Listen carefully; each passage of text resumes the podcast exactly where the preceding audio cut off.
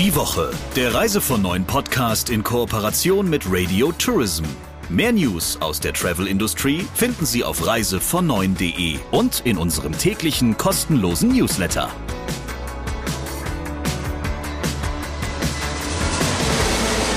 Da sind wir wieder mit einer neuen Ausgabe des Reise vor neuen Podcasts. Wir, das sind Radio Tourism Chefin Sabrina Gander. Bei mir ist der Chefredakteur von Reise vor neuen Christian Schmecke. Lieber Christian, wer ist denn diese Woche dein Gast? Aaron Stiefvater ist sowohl ein bekannter als auch ein profilierter Vertreter des stationären Vertriebs und er betreibt insgesamt sechs Reisebüros und dazu noch eine Firmenzentrale. Allesamt befinden sich ja, nahe der Grenze zur Schweiz und zu Frankreich.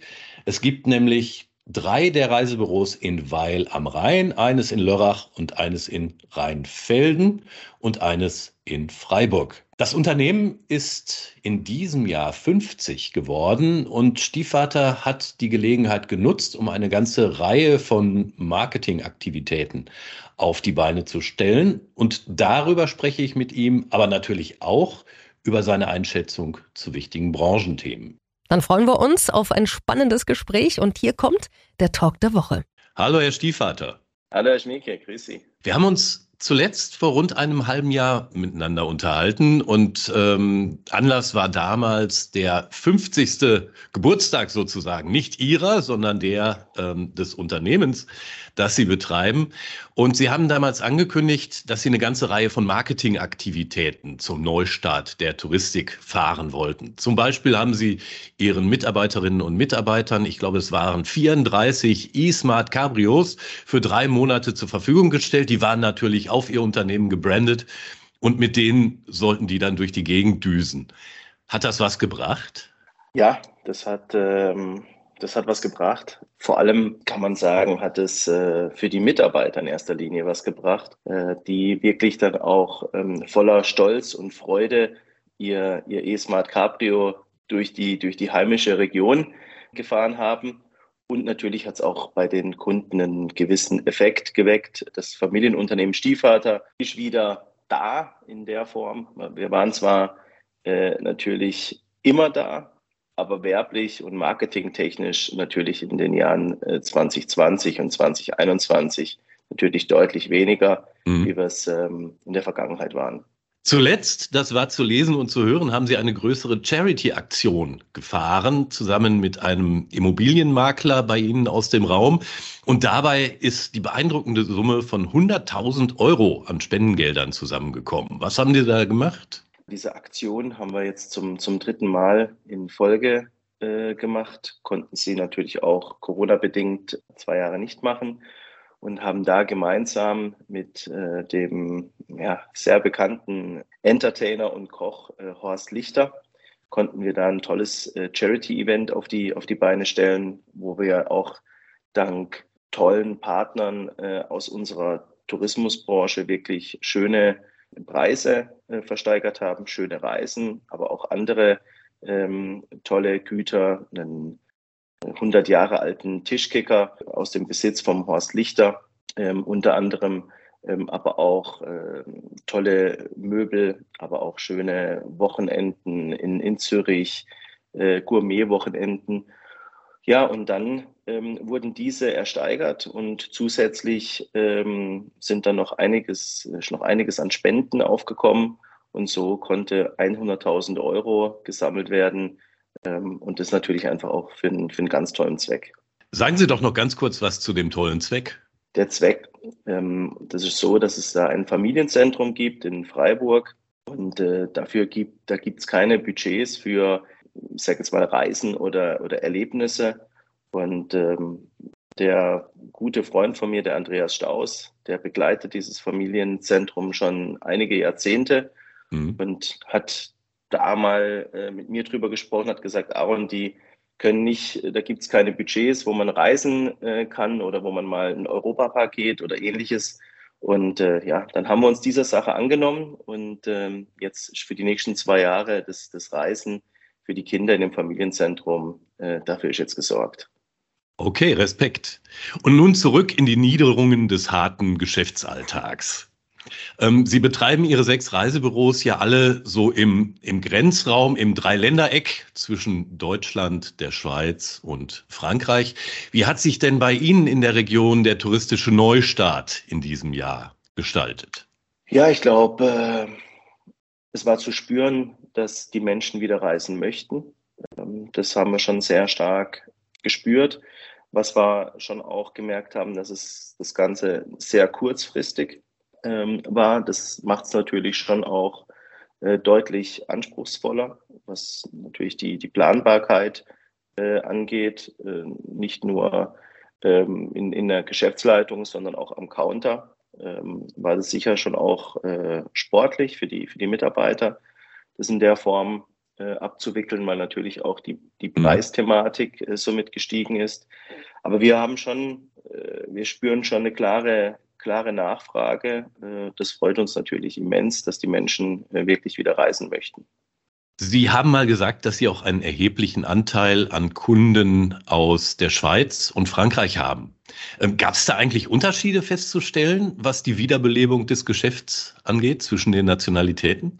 Man kann sagen, durch das, dass die äh, Restriktionen in der Schweiz nicht ganz so drastisch waren, wie sie jetzt bei uns in Deutschland waren, haben die äh, Schweizer, ich sage jetzt mal, nochmal ein Stück weit ein anderes Reiseverhalten auch schon in der Pandemie an den, an den Tag gelegt und jetzt auch, auch nach der Pandemie. Ja, was wir für uns so ein bisschen schade ist an der Stelle, ist, ist, dass hier wir eigentlich in einer Region leben, wo es seit Jahrzehnten keine wirklichen Grenzen mehr gibt. Es fließt mhm. alles ineinander über und in der Corona-Phase dann doch aber Grenzen aufgekommen sind. Ähm, man durfte ja teilweise das Land äh, nicht verlassen.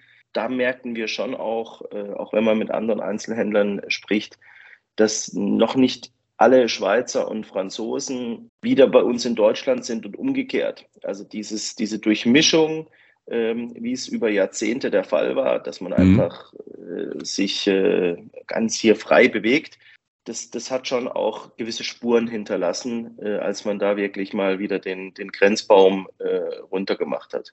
Dann war das tatsächlich ein so lang anhaltender Effekt, denn in diesem Sommer war ja eigentlich weitgehend wieder alles normal, was Reisemöglichkeiten anging, oder? Ja, ich glaube, der Effekt wird sogar noch ein bisschen anhalten.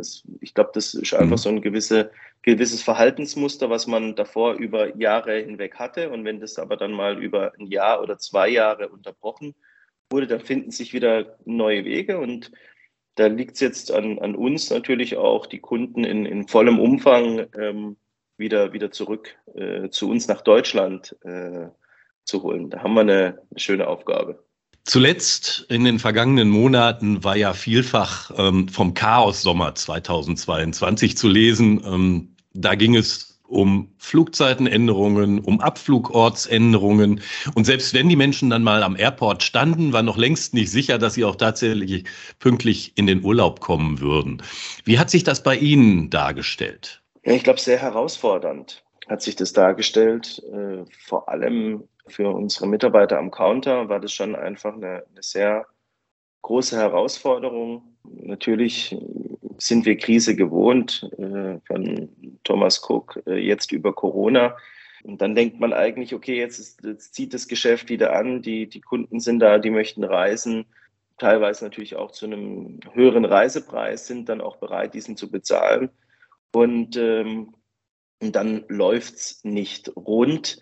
Ähm, und das dann eigentlich oft auch zu Lasten dann halt auch den, den Mitarbeitern am Counter, mhm. ähm, wo man immer stärker merkt, dass die, dass bei uns sozusagen dann wohl die, die, die Sackgasse ist. Und eigentlich sind wir ja Vermittler, das sprich wir im Reisebüro vermitteln eigentlich die Reisen und eigentlich vermitteln wir auch ein Stück weit oder sollten wir eigentlich auch ein Stück weit dann die Probleme vermitteln, sprich dann wieder in die mhm. andere Richtung. Und da merken wir schon, dass man da einfach regelmäßig äh, alleine gelassen wird. Äh, Gibt es Veranstalter, Airlines, Flughäfen, wo man dann wirklich auch sagt, am liebsten, man fragt sich manchmal, ob man wirklich alles selber machen muss. Ja, ich, ich hoffe sehr, dass, äh, dass sich das für den äh, Sommer 2023 äh, stark äh, ändern wird, weil ansonsten haben wir auf Dauer irgendwann ein Imageproblem, das schwierig ist äh, zu irgendwann wieder zu beheben. Viele der Leistungsträger waren ja im Sommer auch schlecht oder manche auch gar nicht so richtig erreichbar für Sie, ähm, was dann natürlich zur Folge hatte, dass Sie die Probleme im Sinne Ihrer Kunden auch nicht schnell lösen konnten. Werden Sie denn Konsequenzen aus diesen Erlebnissen ziehen, was die Zukunft angeht?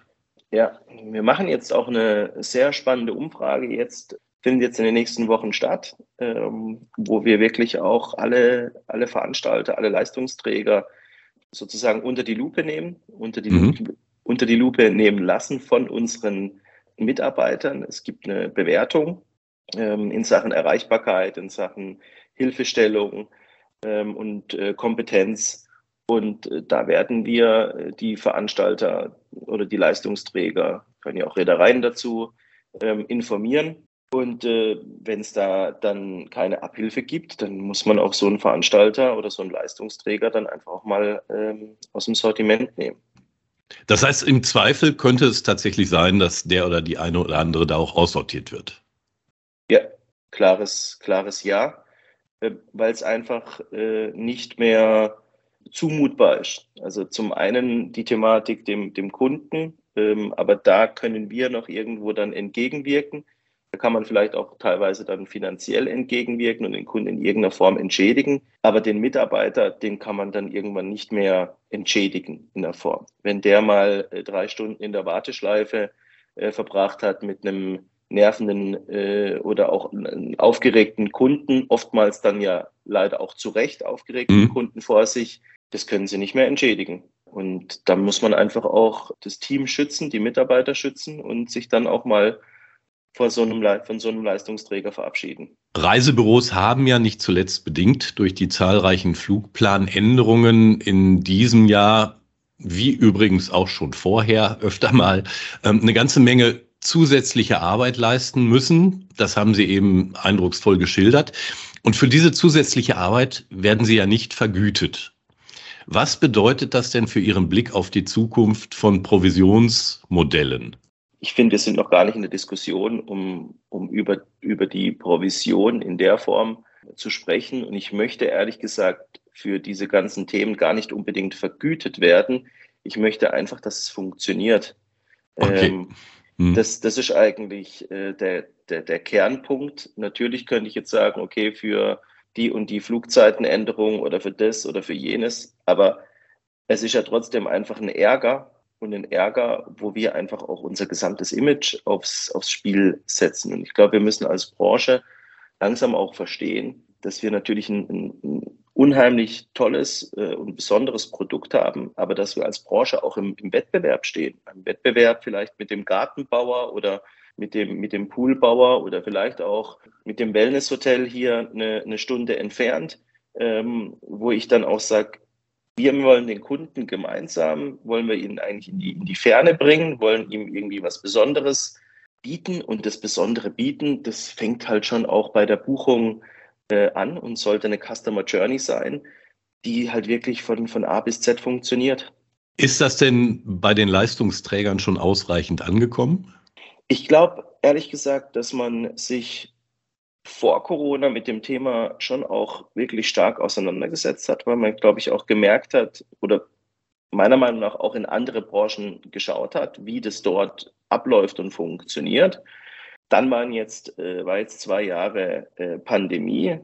Da war dann alles irgendwie äh, im absoluten Krisenmodus, was auch verständlich ist. Und jetzt äh, wird sich, glaube ich, stark zeigen. Also Sommer 2023 wird das erste Normalgeschäft meiner Meinung nach sein. Und da wird sich wirklich zeigen, wer seine Hausaufgaben gemacht hat und ja, wer sich darum bemüht, äh, wirklich einen tollen Job zu machen. Nun gibt es ja neben den hausgemachten Problemen der Touristik auch eine ganze Menge externer Faktoren, die in jüngerer Zeit dazugekommen sind. Ähm, beispielsweise die hohe Inflation, die massiv gestiegenen Energiekosten. Und all das hat natürlich Auswirkungen auf die Preisgestaltung sowohl von Reisen, aber auch aller anderen Güter. Das heißt, der oder die eine oder andere wird den Euro vielleicht das eine oder andere Mal mehr umdrehen müssen, bevor eine Entscheidung fällt, ob man das Geld jetzt lieber für den Alltag oder fürs Reisen ausgibt. Ihre Region gilt ja insgesamt als recht wohlhabend. Wie blicken Sie denn auf diese Entwicklung? Sehen Sie das im Wesentlichen gelassen oder macht Ihnen das große Sorgen? Nee, ich sehe es schon auch als schwierig an. Wir haben die Situation, dass die Menschen, wir haben ja eine Doppelsituation der, an der Stelle. Sie haben es gerade angesprochen, Inflation, Energie. Das heißt, die Menschen haben eigentlich ja weniger im Geldbeutel, aber unsere Reisen wurden ja auch teurer. Das heißt, wir haben ja nicht nur die mhm. Situation jetzt, dass der Familienvater nur noch 4000 Euro hat und möchte eigentlich eine 5000 Euro Reise buchen, sondern die Reise kostet ja jetzt auch 6000. Das heißt, äh, wir sind da schon in einer Situation drin, natürlich für einen Teil der, der Kunden schon auch sehr herausfordernd wird. Mhm. Und da müssen wir als, als Reisebüro, als äh, die Mitarbeiter natürlich auch am Counter schon auch wirklich alle äh, Tricks auspacken, um dem Kunden wirklich auch äh, noch was Tolles zu, zu kreieren. Muss man auf andere Destinationen vielleicht auch ausweichen, äh, muss vielleicht auf eine andere Reisezeit gehen. Ich glaube, dass der Wunsch des, des Urlaubes nach wie vor da ist. Und ich glaube, dass jetzt wirklich äh, auch der gute Mitarbeiter am Counter wahrscheinlich so stark gefragt ist, ähm, wie, noch, wie noch nie, wirklich sein Know-how, seine Kniffs äh, da, da auszupacken. Mhm. Zu allen anderen Problemen hinzu kommt ja auch noch der Fachkräftemangel. Der besteht zwar schon seit einer Weile, der tritt aber im Moment, so ist jedenfalls mein Eindruck, noch deutlicher zutage, als das in der Vergangenheit lange Zeit der Fall war. Wie gehen Sie damit um? Ja, also wir sind ja seit Jahren schon sehr aktiv im Bereich der Ausbildung und im Bereich der Weiterbildung. Äh, nicht nur bei uns im Hause, sondern auch zum Beispiel über die Westreisen-Kooperation, wo wir uns auch sehr stark mit eingebracht haben in diesem Thema. Und natürlich bilden wir bei uns sehr, sehr stark aus äh, im Reisebüro Stiefvater. Aber das alleine reicht nicht. Also wir merken natürlich hier in der Region, aber auch überregional, dass das Thema Ausbildung natürlich deutlich zu kurz kommt. Mhm. Ich glaube, man hat in den letzten Jahren viel verpasst. Ich glaube, wir hatten so in den Jahren 17, 18, 19 wirklich ein gutes Image in der Branche, wo wir auch das Gefühl hatten, hey, da hätten wir, ähm, glaube ich, tolle junge Kräfte für uns gewinnen können.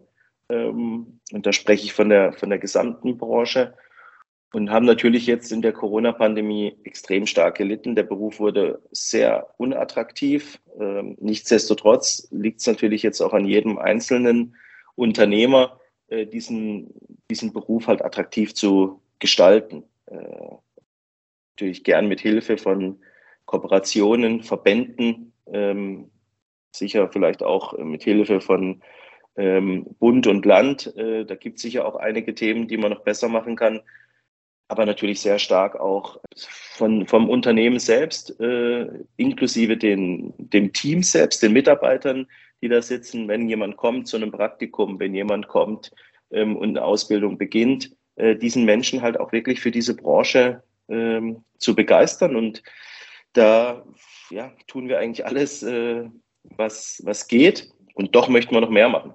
Welche sind denn die wichtigsten praktischen Schritte, die ergriffen werden sollten. Ich meine, das ist ja im Moment so ein Teufelskreislauf, hat man manchmal das Gefühl. Ne? Die Bezahlung ist nicht ja. gerade überragend. Ähm, dann ist es in den vergangenen Jahren auch nicht wirklich gut gelaufen. Der Neustart hat auch sehr stark geruckelt und das macht natürlich auch was an der Attraktivität der Branche als Arbeitgeber. Also ich glaube, nach wie vor ist es eigentlich noch die, die tollste Branche der Welt wahrscheinlich. Wir haben das schönste Produkt, äh, was es überhaupt äh, gibt. Nur machen wir einfach allgemein gesehen viel zu wenig äh, daraus, weil wir es irgendwie auch da mit Leistungsträgern oftmals nicht schaffen, irgendwie einen gewissen Hype äh, auszulösen. Wir versuchen das für uns einfach als kleines Familienunternehmen zu, zu machen. Ich gebe mal ein Beispiel. Wir haben gerade äh, unsere Azubis auf eine Eventreise nach Kreta äh, entsandt. War natürlich, natürlich haben die gefehlt. Die waren äh, fünf Tage nicht im Büro. Ähm, die fehlen uns dann, äh, es fehlt uns dann schon, wenn, ich sage jetzt mal, gesamthaft waren zehn, zehn Menschen äh, bei uns nicht in den Büros. Aber der Effekt, was das auslöst, äh, wenn so junge Menschen dann unterwegs sind, wenn sie noch gemeinsam unterwegs sind, wenn sie das dann auch ähm, unter sich teilen, aber auch auf den sozialen Medien teilen.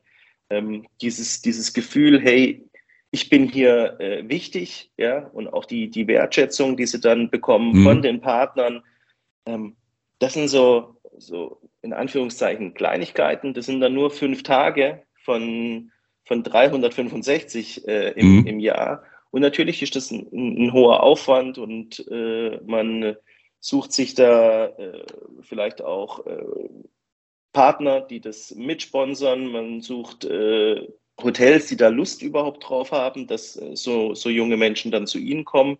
Aber äh, der Effekt, der ist riesig und wir planen jetzt schon die nächste, die nächste Reise in 2023, wo wir das wieder äh, machen werden. Wir haben jetzt äh, gerade äh, letzte Woche einen, einen tollen äh, Griechenlandabend äh, bei uns in den Büros. Da haben alle Auszubildenden, die Mitarbeiter eingeladen zu einem Griechenlandabend, haben von dieser Reise berichtet. Das sind dann diese schönen Momente und ich glaube, wir sind in so einer Branche, dass wir diese schönen Momente wirklich, ähm, wirklich leben müssen und das zelebrieren müssen. Natürlich können wir mit, einem, mit einer Gehaltsstruktur, äh, ich sage jetzt mal, wir sind jetzt hier in einer Region, wo die Pharmaindustrie sehr stark ist, da können wir mhm. nicht mithalten. Aber wir können, glaube ich, mit, mit einigen Themen, jetzt zum Beispiel mit dieser Smart-Aktion, natürlich war das auch eine hohe Investition, oder jetzt mit so einer Kreta-Reise oder wir laden jetzt alle unsere Mitarbeiter zum, zur Weihnachtsfeier in den, in den Robinson Club Arosa ein für ein, ein Wochenende, wo wir gemeinsam 50 Jahre wird man ja auch nicht jeden Tag, wo wir gemeinsam diese Weihnachtsfeier dann abhalten werden, weil sie es uns einfach auch wert sind. Und ich glaube, dieses, dieses Thema der Wertschätzung, das glaube ich, äh, kommt in unserer Branche zu kurz. Wertschätzung bedeutet ja auch, wenn einer das Telefon nicht abnimmt, wenn ich anrufe, da geht es mhm. ja quasi los. Ähm, und ich glaube, dass das Gehalt natürlich eine Rolle spielt und da werden wir uns, machen auch wir uns äh, Gedanken, auch sehr langfristig Gedanken, wie, wie sowas dann aussehen kann. Aber es, es sind die vielen Kleinigkeiten und da haben wir alle gemeinsam, glaube ich, große, große Möglichkeiten, äh, weil wir einfach mit einem tollen Produkt zu tun haben, äh, wo wir immer wieder irgendwie schöne Emotionen spielen können. Und das, das liegt an jedem Einzelnen. Also es lohnt sich, den Leuten zu zeigen, dass sie einen Unterschied machen, entnehme ich dem. Lieber Herr Stiefvater, vielen Dank für das spannende Gespräch. Ich danke Ihnen. Hat Spaß gemacht. So, und jetzt gibt es noch ein Thema, eine Meldung. Etwas, was dich beschäftigt und was du unseren HörerInnen nicht vorenthalten möchtest. Hau raus. Ich hoffe, dass mein Fundstück der Woche jetzt nicht ganz direkt wieder was mit Touristik zu tun hat, wird mir von unseren Hörerinnen und Hörern verziehen. Aber ich muss das einfach mal loswerden. Da gibt es ja diesen Elon Musk, einen Unternehmer, sehr erfolgreich, Milliardär, steinreich, Tesla-Chef, der ja schon seit Jahren immer mal wieder zwischen Genie und Wahnsinn hin und her meandert. Und kürzlich hat Musk ja nach langem Streit den Nachrichtendienst Twitter übernommen. Das erste, was ihm dann einfiel, war die gesamte Geschäftsführung und Chefetage dort äh, rauszuwerfen. Dann hat er noch der Hälfte der Mitarbeiter gekündigt, um kurze Zeit später festzustellen, dass vielleicht ein Teil der Kündigungen dann doch übereilt war. Und dann hat er versucht, einen Teil der Mitarbeiter wiederzugewinnen. Mindestens ebenso interessant wie das, was er nach innen in dem Unternehmen gemacht hat, ist aber auch das, was er nach außen tut. Vor wenigen Tagen kam die Meldung, dass Musk plane, sämtliche ähm, bei Twitter gesperrten Accounts, also von Leuten, die irgendwelche Hasskommentare losgelassen hatten, sofern diese nicht strafrechtlich verfolgbar seien, ähm, zu amnestieren, also die alle wieder reinzulassen, um sozusagen den Dialog über Twitter neu zu beleben. Und wenn ich jetzt über Belebung spreche, ich weiß nicht, wie viele von euch auf Twitter aktiv sind. Ich bin es nur als Leser und nicht als Sender irgendwelcher Botschaften. Ähm, der Ton da ist schon ganz schön rau. Neben der Ankündigung einer Amnestie für Twitter-Sünder sozusagen, hat er jetzt gerade angekündigt, dass er gegen Apple in den Krieg ziehen wolle. Und Hintergrund dieser Geschichte sind vermutlich zu hohe Geldforderungen, die Apple für die Platzierung auf seinem Podcast Store von ihm verlangt. Aber allein ja, die Wortwahl lässt schon Fragezeichen offen, wohin das ganze Thema mit Herrn Musk in Zukunft führen soll. Ich muss gestehen, ich bin, wenn es um seine Person geht, immer zwischen so einer Form von Faszination und Abscheu hin und her gerissen und ich glaube nicht, dass sich das ändern wird.